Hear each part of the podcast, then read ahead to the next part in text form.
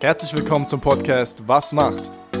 Der Podcast, der euch dabei helfen soll, euren Traumberuf zu finden. Und ich würde sagen, an dieser Stelle, Let's go!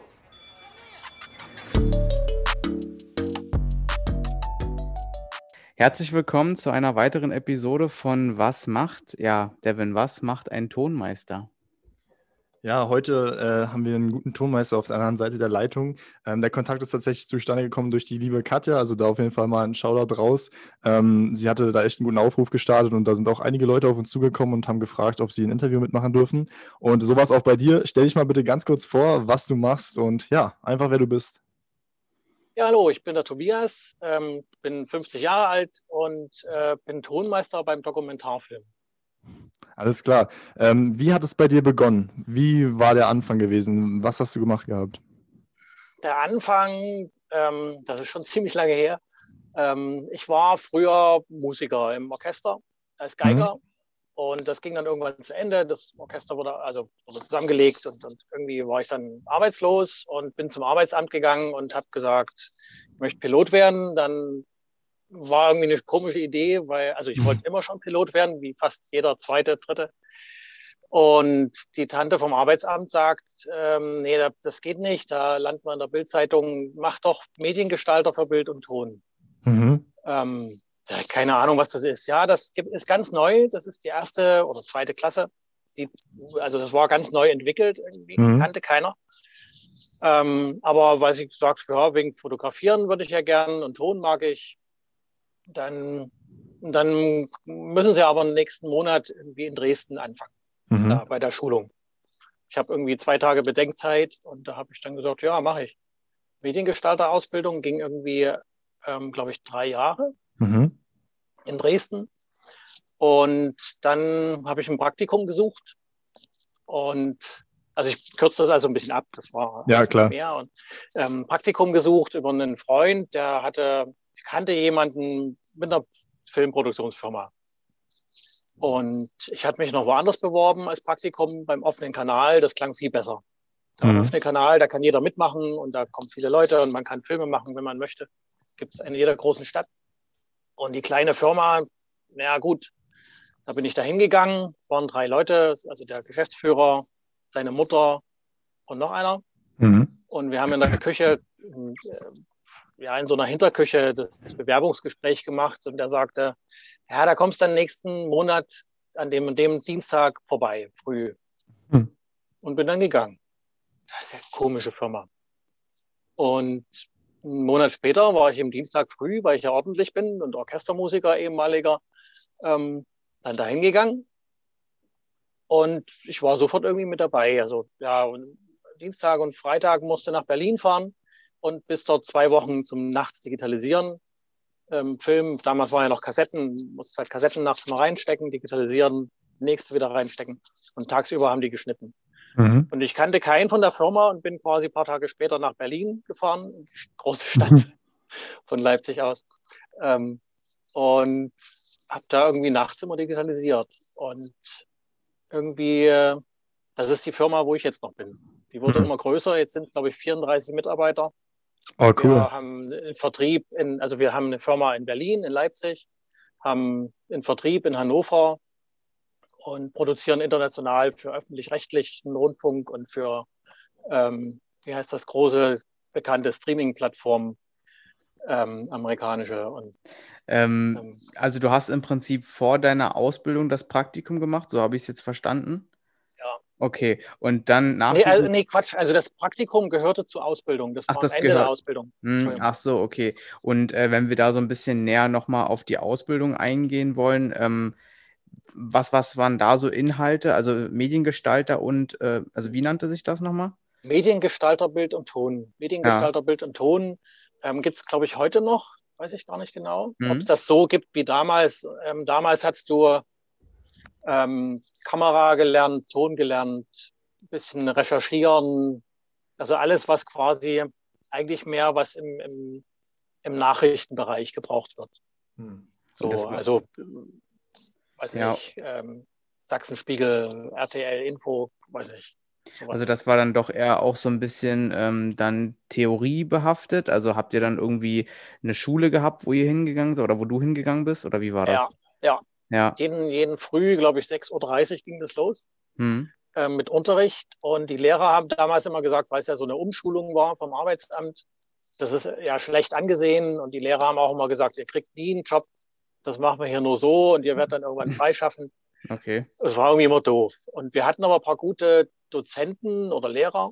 Also der Kameralehrer, der kam von der HFF, der Hochschule für Film und Fernsehen in Berlin. Der war ziemlich gut. Das war so, so ein, so ein Knuspertyp, also so ein, wie heißt das? Nee, Knau. Kommt fällt mir der Name nicht ein, aber so ein komischer Typ halt. Ja. So ein, so ein alter Professor, der irgendwie alles weiß. Und mit dem habe ich mich aber am Ende viel unterhalten und habe den so ausgequetscht. Das hat mir viel gebracht. Also warum, welches Licht? Also hat so Licht, auch Lichtsetzen, weil ich dachte ja, ich wäre auch mal Kameramann so.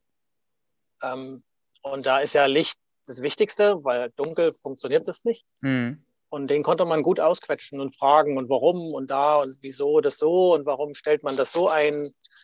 Ähm, ja, da, bei dem habe ich viel gelernt. Bei dem Tonmeister auch, der war vom MDR.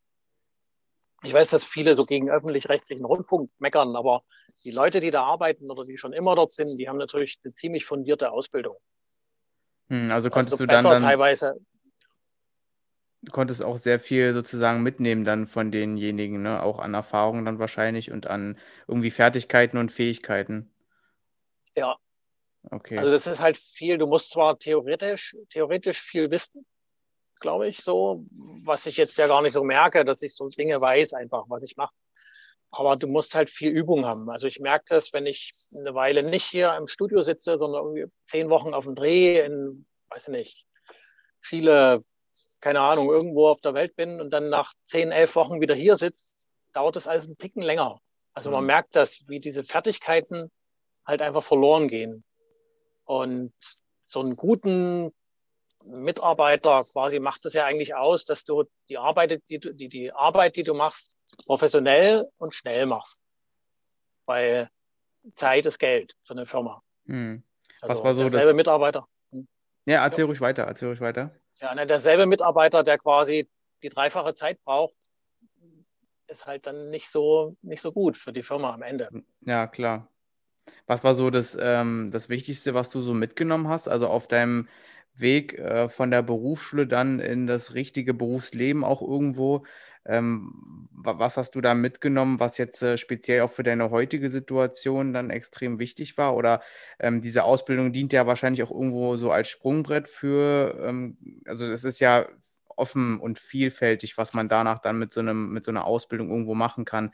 Es gibt ja nicht ähm, wie bei einer Ausbildung zum Beispiel als, äh, wir hatten jetzt schon einen Hotelfachmann, der ist halt irgendwo beschränkt auf Hotels oder vielleicht auch noch äh, gastronomischer Bereich irgendwo, ähm, aber so als ähm, äh, eine Ausbildung, die du gemacht hast, da kann man ja wirklich dann irgendwo vielfältig eingesetzt werden. Also was war so das ähm, dabei so die wichtigen Skills, die du mitgenommen hast für dein heutiges Berufsleben aus der Berufsschule irgendwo?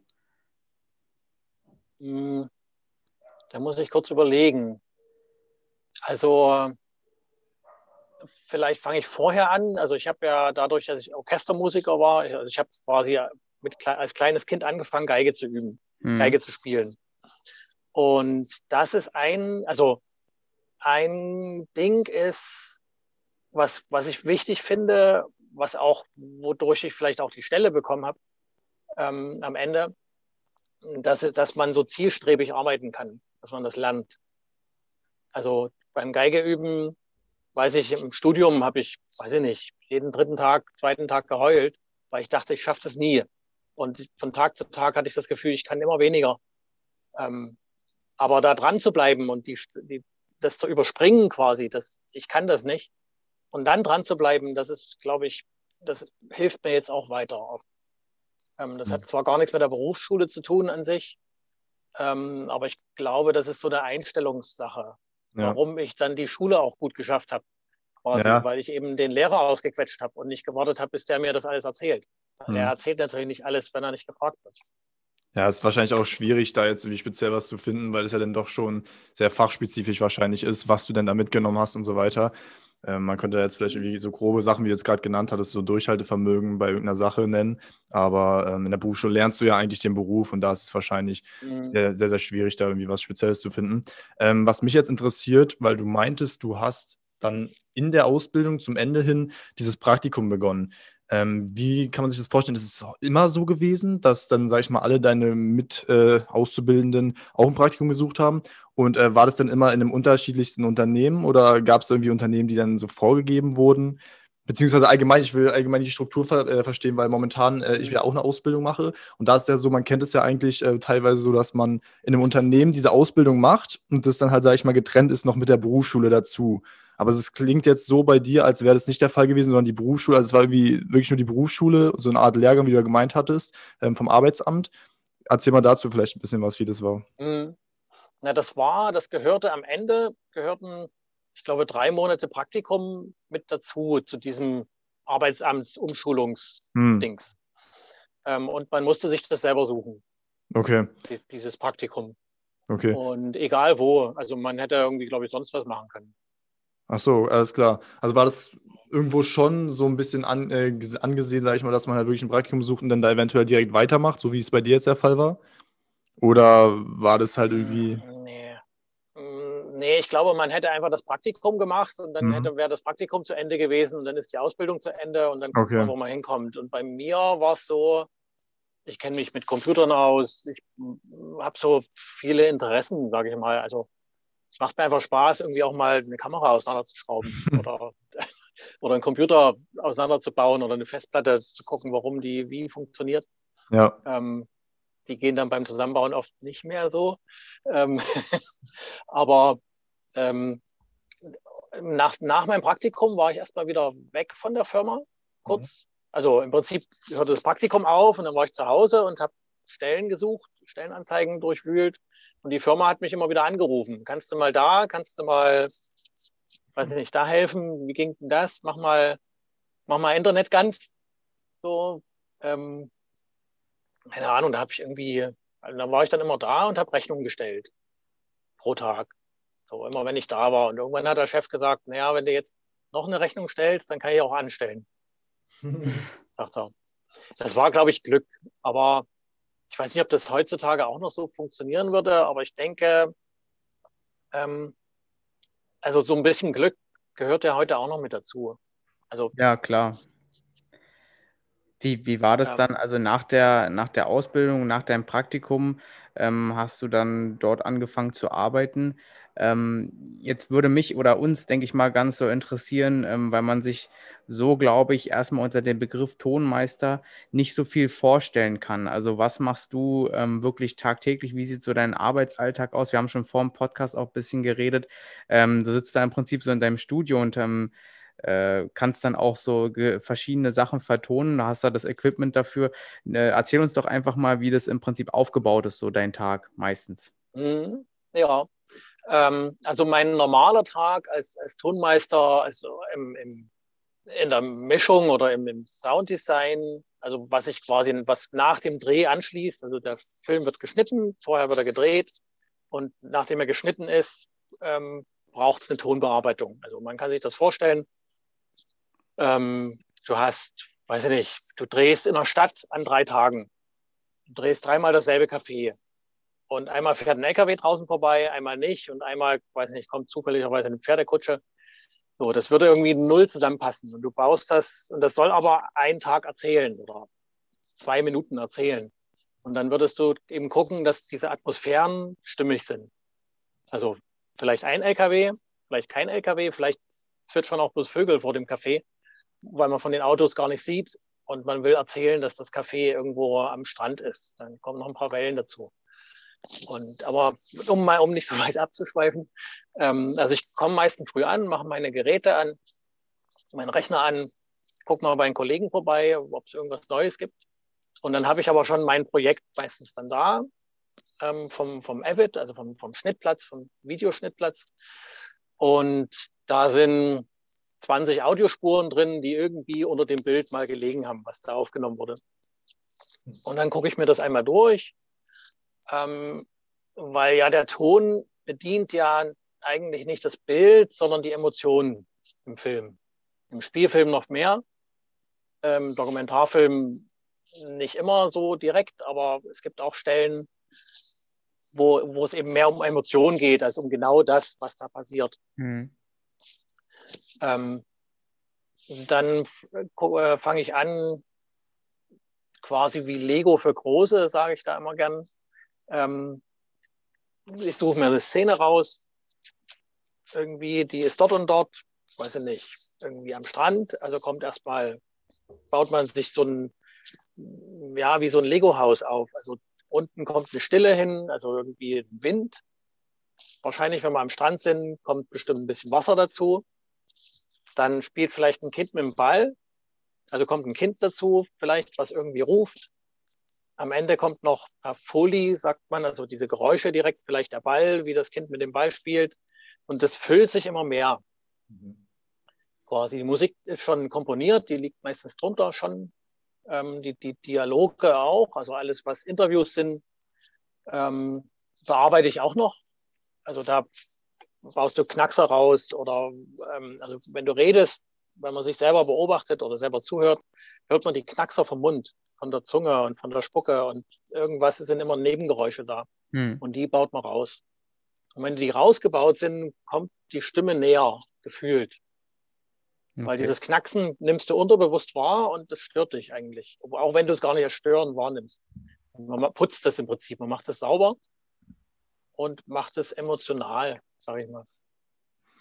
Ähm, was mich jetzt interessiert, weil du vorhin mal angesprochen hattest, man kann auch rein theoretisch mal in Chile landen für äh, zehn Wochen, ist dann bei einem Dreh dabei. Ähm, das gehört wahrscheinlich auch zu deinen täglichen Arbeiten, sage ich mal dazu, dass das auch ab und zu mal vorfällt, richtig? Ja, ja. Also so zwei, also jetzt wegen Corona hat sich das ein bisschen reduziert, aber so eigentlich war ich immer so zwei bis dreimal im Jahr unterwegs. Also gut, Chile war das weiteste, Kanada, Katar auf dem Pferdegestüt in Katar zehn Wochen. Mhm. Und also Pferdegestüt, das war ein bisschen größer als hier. Also da bist du mit dem Auto durchgefahren halt. Und also äh, Russland, Transnistrien, das ist zwischen Ukraine und Russland. So ein kleines mhm. Land, was nicht anerkannt ist. Mhm, also bist du schon gut rumgekommen. Also so, ja.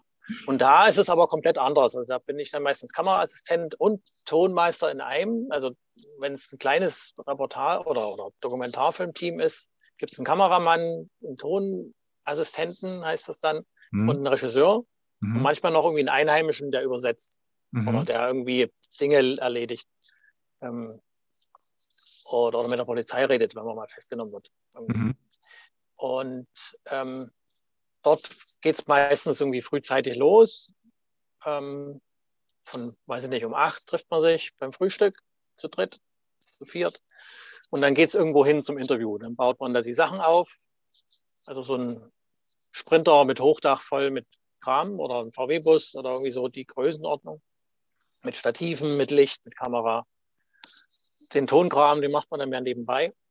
Ähm, dann kommt da irgendjemand, nachdem es aufgebaut ist, dauert so zwei Stunden aufbauen, ein, zwei Stunden. Dann kommt da irgendjemand, der halt gerade wichtig für den Film ist, Major oder weiß nicht, die Mutter von einem oder äh, meistens ja irgendwelche emotionalen mhm. Geschichten. Also wir machen, unsere Firma macht viel ähm, Geschichtsdokumentation. Mhm. Also alles, was schon lange her ist, was meistens irgendwie schlimm ist, ähm, mit Krieg oder mit, weiß nicht, zu tun hat, ähm, weil das natürlich gut läuft. Oder du kriegst das halt besser verkauft als ein Film, der so um nichts geht. Mhm. Weil so, also wir haben auch schon Tierfilme gemacht. Da gibt es weniger Probleme, aber selbst die Tiere bringen sich ja um. Ja, gut, das ist äh, das Gesetz der Natur, da ähm, gibt es sowas dann natürlich auch.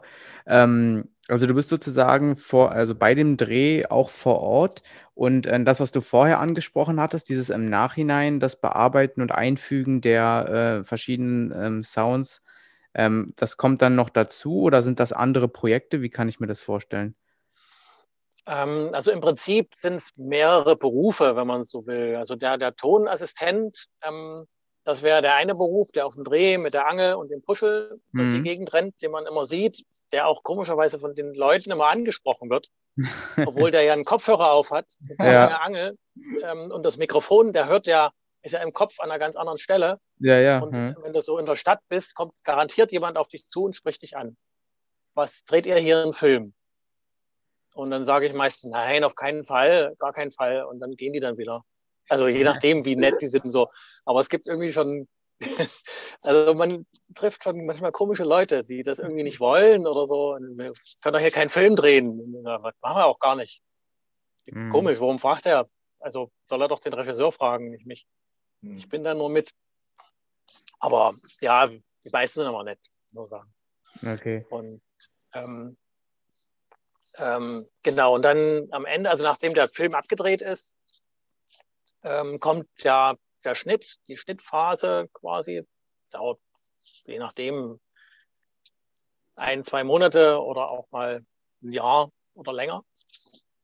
Und dann kommt es zu mir als äh, in der Postproduktion quasi, also in dem, was ich vorhin beschrieben habe, die, die, die Tonbearbeitung, sauber machen, Sprachaufnahmen kommen noch dazu. Also äh, du hast ja meistens einen Kommentar drüber, also einen Erzähler, der dir das erzählt. Mhm. Ähm, wo ich Kommentar und Erzähler immer gerne im Kopf noch trenne, weil das ein Unterschied ist. Also der eine erzählt irgendwas und der andere kommentiert irgendwas, aber das ist dann noch speziell.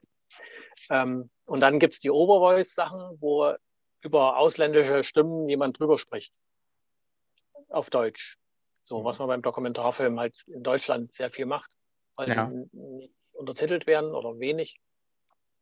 Und das wird, musst du auch aufnehmen, musst das putzen, Knackser rausmachen, an die richtige Stelle schieben.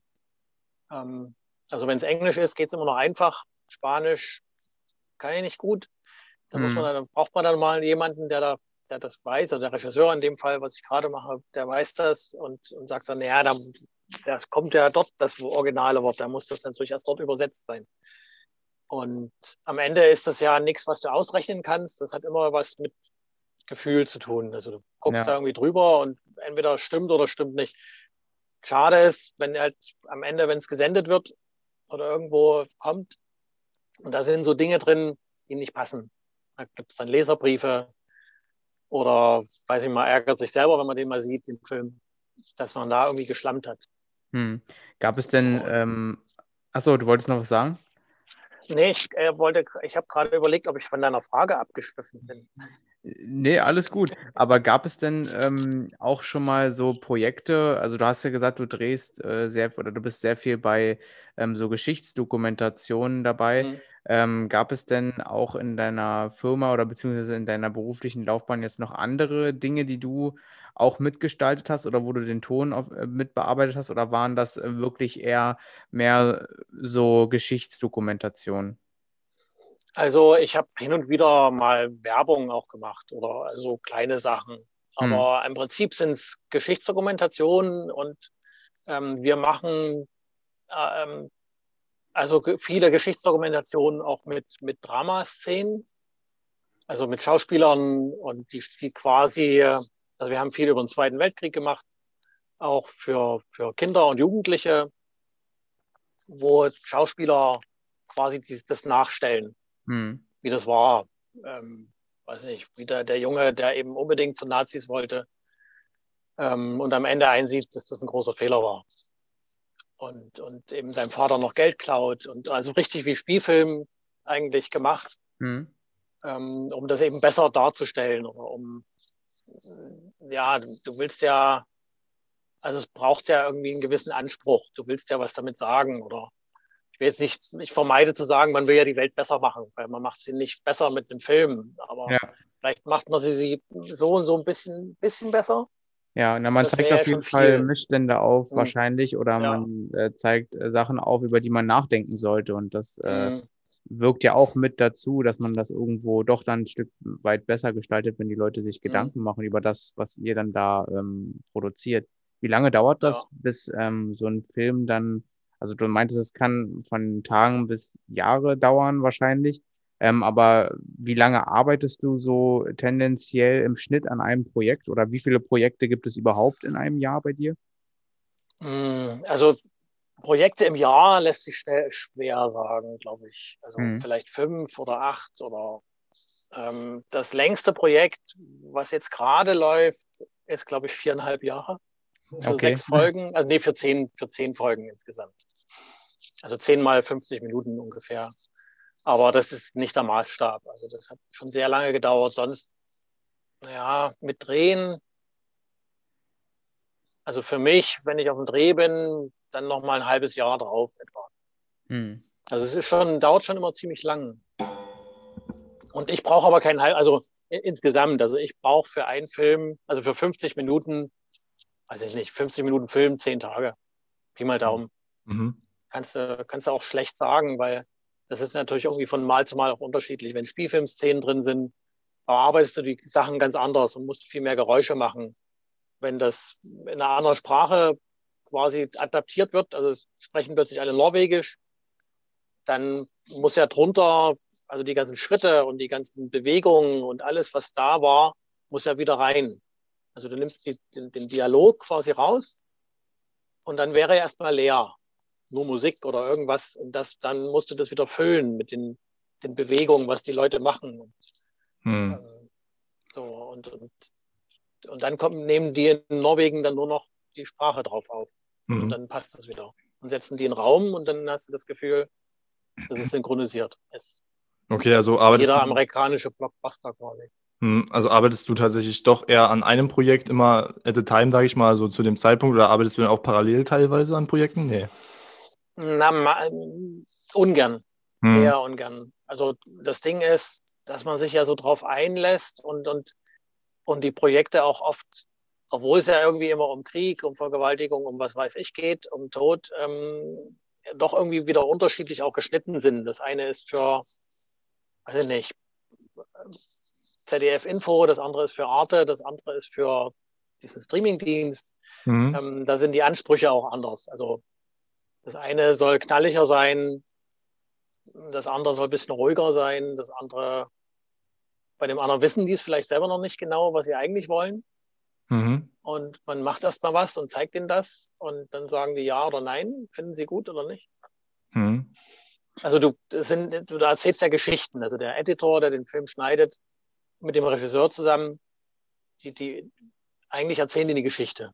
Mhm. Also du erzählst ja nicht irgendwie die Wahrheit, was zwar am Ende die Wahrheit wird, aber, aber du, du kannst, also du machst ja durch, wie beim, weiß ich nicht, wenn du einem Kind eine gute, eine gute Nachtgeschichte erzählst, ähm, lässt du ja auch Dinge weg oder denkst dir was dazu aus. Denkst was dazu, um es einfach so ein bisschen interessanter zu gestalten und mhm. ja, ansehnlicher für den Zuhörer ja. wahrscheinlich und auch Zuschauer. Mhm. Äh, was mich interessiert, weil du gesagt hattest, ähm, dass da teilweise wahrscheinlich auch Kunden ZDF, ARD oder sowas sind. Ähm, wie läuft es mit dem Vertrieb? Weil du arbeitest in dem Unternehmen, hattest vorhin schon gesprochen, das sind ja letzten Endes Projekte, die dann irgendwie verkauft werden. Ähm, wird es oftmals schon im Voraus bestimmt, ähm, dass ihr sagt, okay, wir drehen jetzt für ZDF wahrscheinlich schon? Oder gibt es auch Projekte, wo ihr dann sagt, okay, wir drehen die dann und dann wird im Nachhinein geschaut, wo man die vertreibt? Ähm, das ist unterschiedlich. Mhm. Also ähm, ich fange mal wieder ganz früher an, wo ich mit dem Praktikum angefangen habe und es nur drei Leute waren und so ein Film, weiß ich nicht, 40, 50.000 Mark waren das noch gekostet hat. Da weiß ich noch, dass mein Chef gesagt hat, ja, er geht jetzt mit so einem DIN A4-Blatt oder zwei Seiten, schön ausgedruckt, in Farbe, mit Bild drauf und dann ein bisschen Text. Damit geht er jetzt zum Sender Mhm. Damals war das der NDR, weil die Firma in Rostock war. Ähm, und will dafür 50.000 äh, Mark haben. Mhm. Und das, das, war für mich, also da habe ich irgendwie, ich glaube ich, ganz groß angeguckt und dachte, wie kann man für zwei so eine Zettel so viel Geld haben wollen? Also wer, wer macht das? ja, das machen die. Also das, die, die vertrauen einem dann oder also müssen ja irgendwie. Also die sagen dann ja, dann gibt es so ein Deal-Memo oder also wie genau das funktioniert, weiß ich eigentlich gar nicht genau. So gehst du letztendlich mit, mit einer Idee hin und hast eigentlich noch gar kein Produkt in der Hand sozusagen. Ja. Ah, okay, ja. okay. Und du brauchst ja dann von denen das Geld. Ja. So, und dann bezahlen die dir was, also wahrscheinlich nicht alles auf einmal. Mittlerweile sind die Projekte auch viel größer. Also wir machen so serielle Produktionen, also vier Folgen, sechs Folgen, acht Folgen. Mhm. Da gibt es natürlich dann auch viel mehr Geld, auch pro Folge, je nachdem. Aber am Ende sind das größere Summen.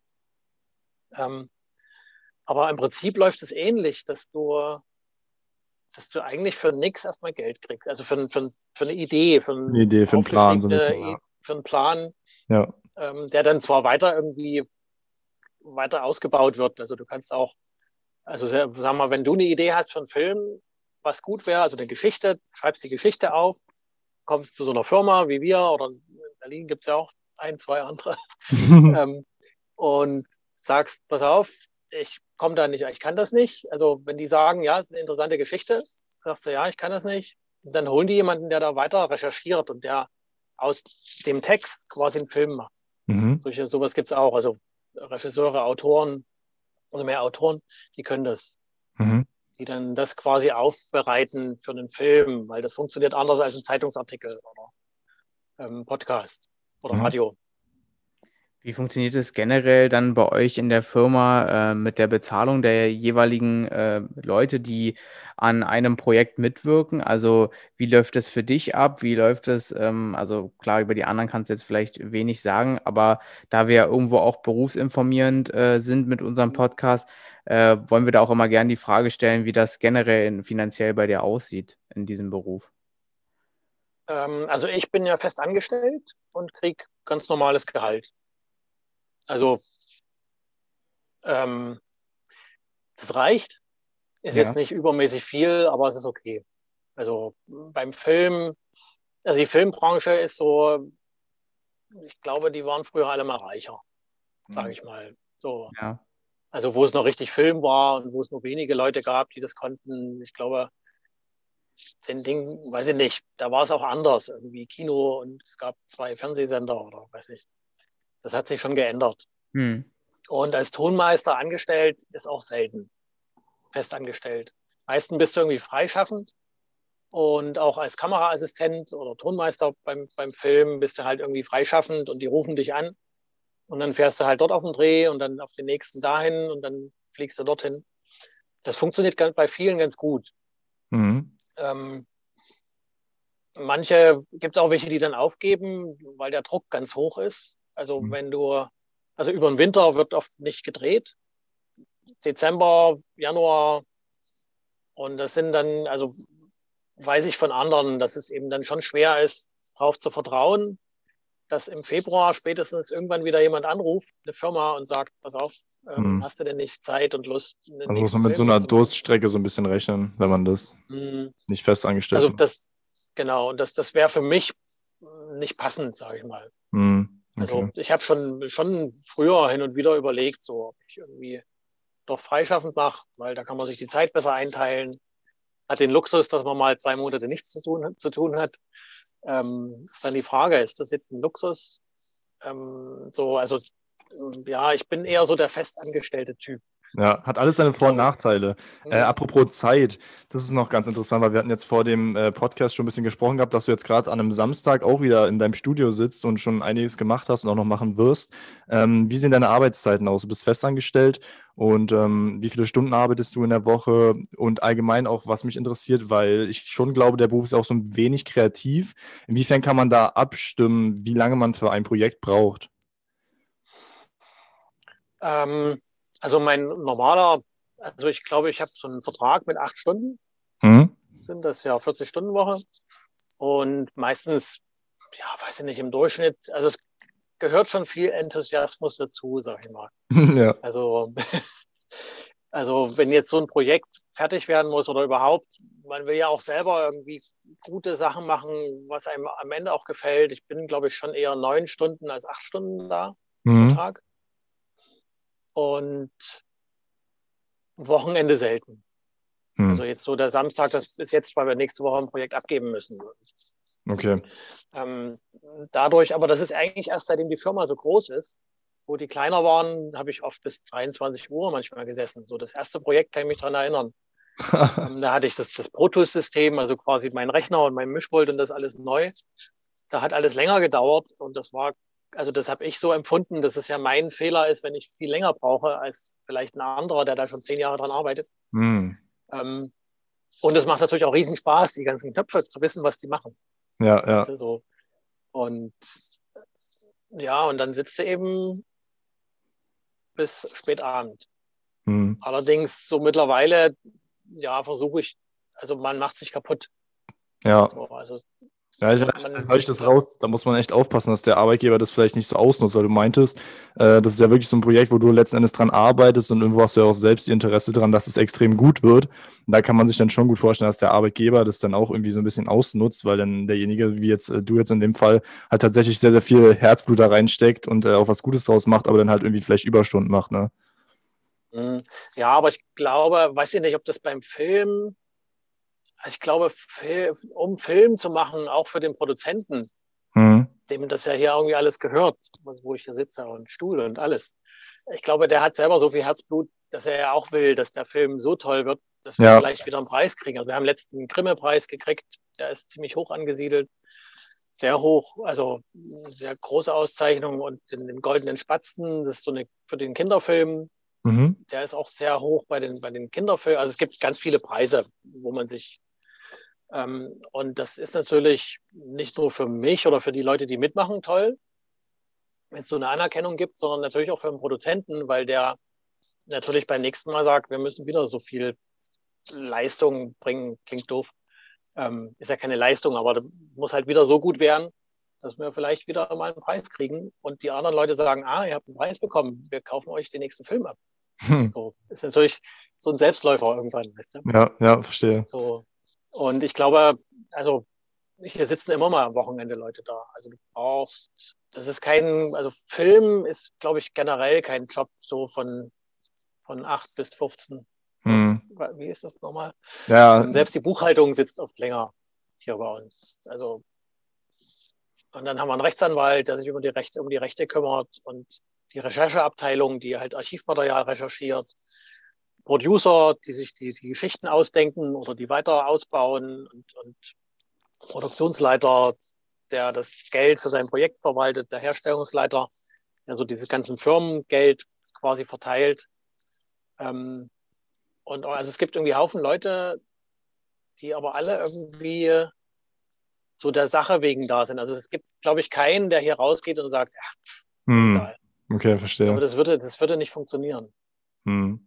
Also kann man abschließend zu dem Thema sagen, dass man irgendwie schon festangestellt ist, irgendwie seine festen Zeiten hat, aber dadurch, dass es halt sehr, sehr kreativ ist und auch irgendwie so ein bisschen Enthusiasmus oder irgendwie eigener Wille drinsteckt, dass es dann doch sehr, sehr schnell irgendwie abrutschen kann in unterschiedliche Zeiten und das auch sehr, sehr schwer ist, glaube ich, bei dem Beruf irgendwie, wie du schon meintest, in anderen Branchen, da gibt es ja teilweise, also ich kenne das so, äh, Tageseinteilungen, wo du dann weißt, okay, heute mache ich das, das und das.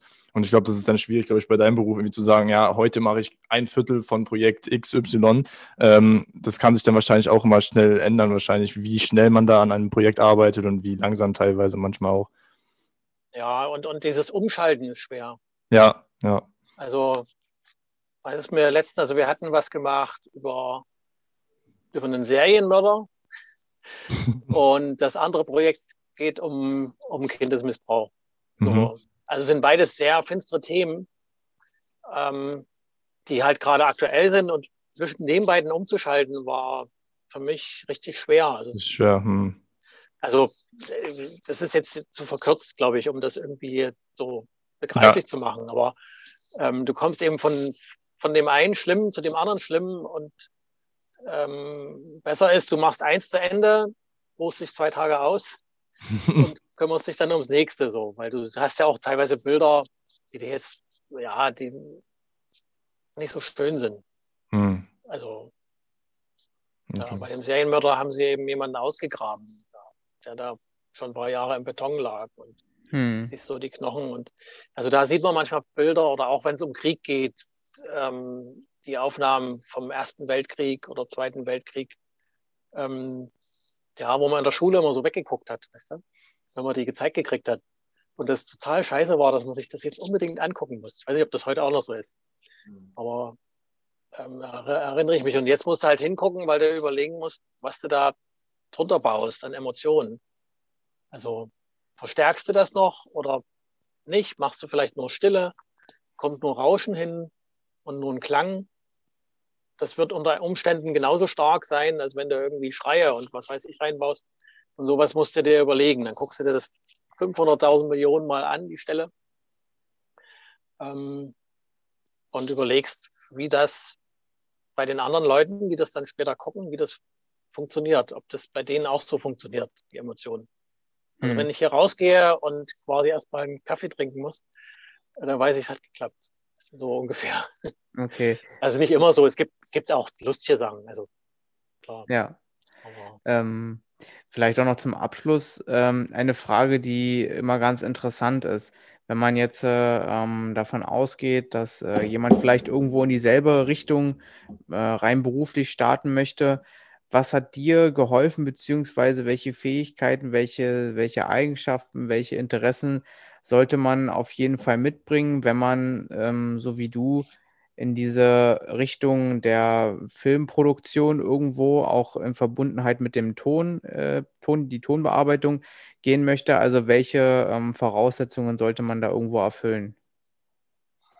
also ich würde sagen, man muss schon so ein bisschen freakig im, im, im guten Sinne sein. Also, also gerade für einen Ton, also auf dem Dreh bist du als Ton irgendwie nicht so gut angesehen, weil du immer sagst, die Leute sollen leise sein. Darfst keiner, also so die vom Licht, die immer rumklappern, den sagst du ja laufend, ähm, lass mal die Lampe jetzt stehen, mach mal leiser oder ich brauche noch einen Ton, mach mal ruhig. Ähm, also du musst quasi für deinen für deinen Ton oder für was du machst so ein bisschen leben. Also ich gehe halt auch raus mit, mit so einem Zoom, wie ihr sie auch habt, irgendwie setze mich in die Straßenbahn und fahre mal eine Runde.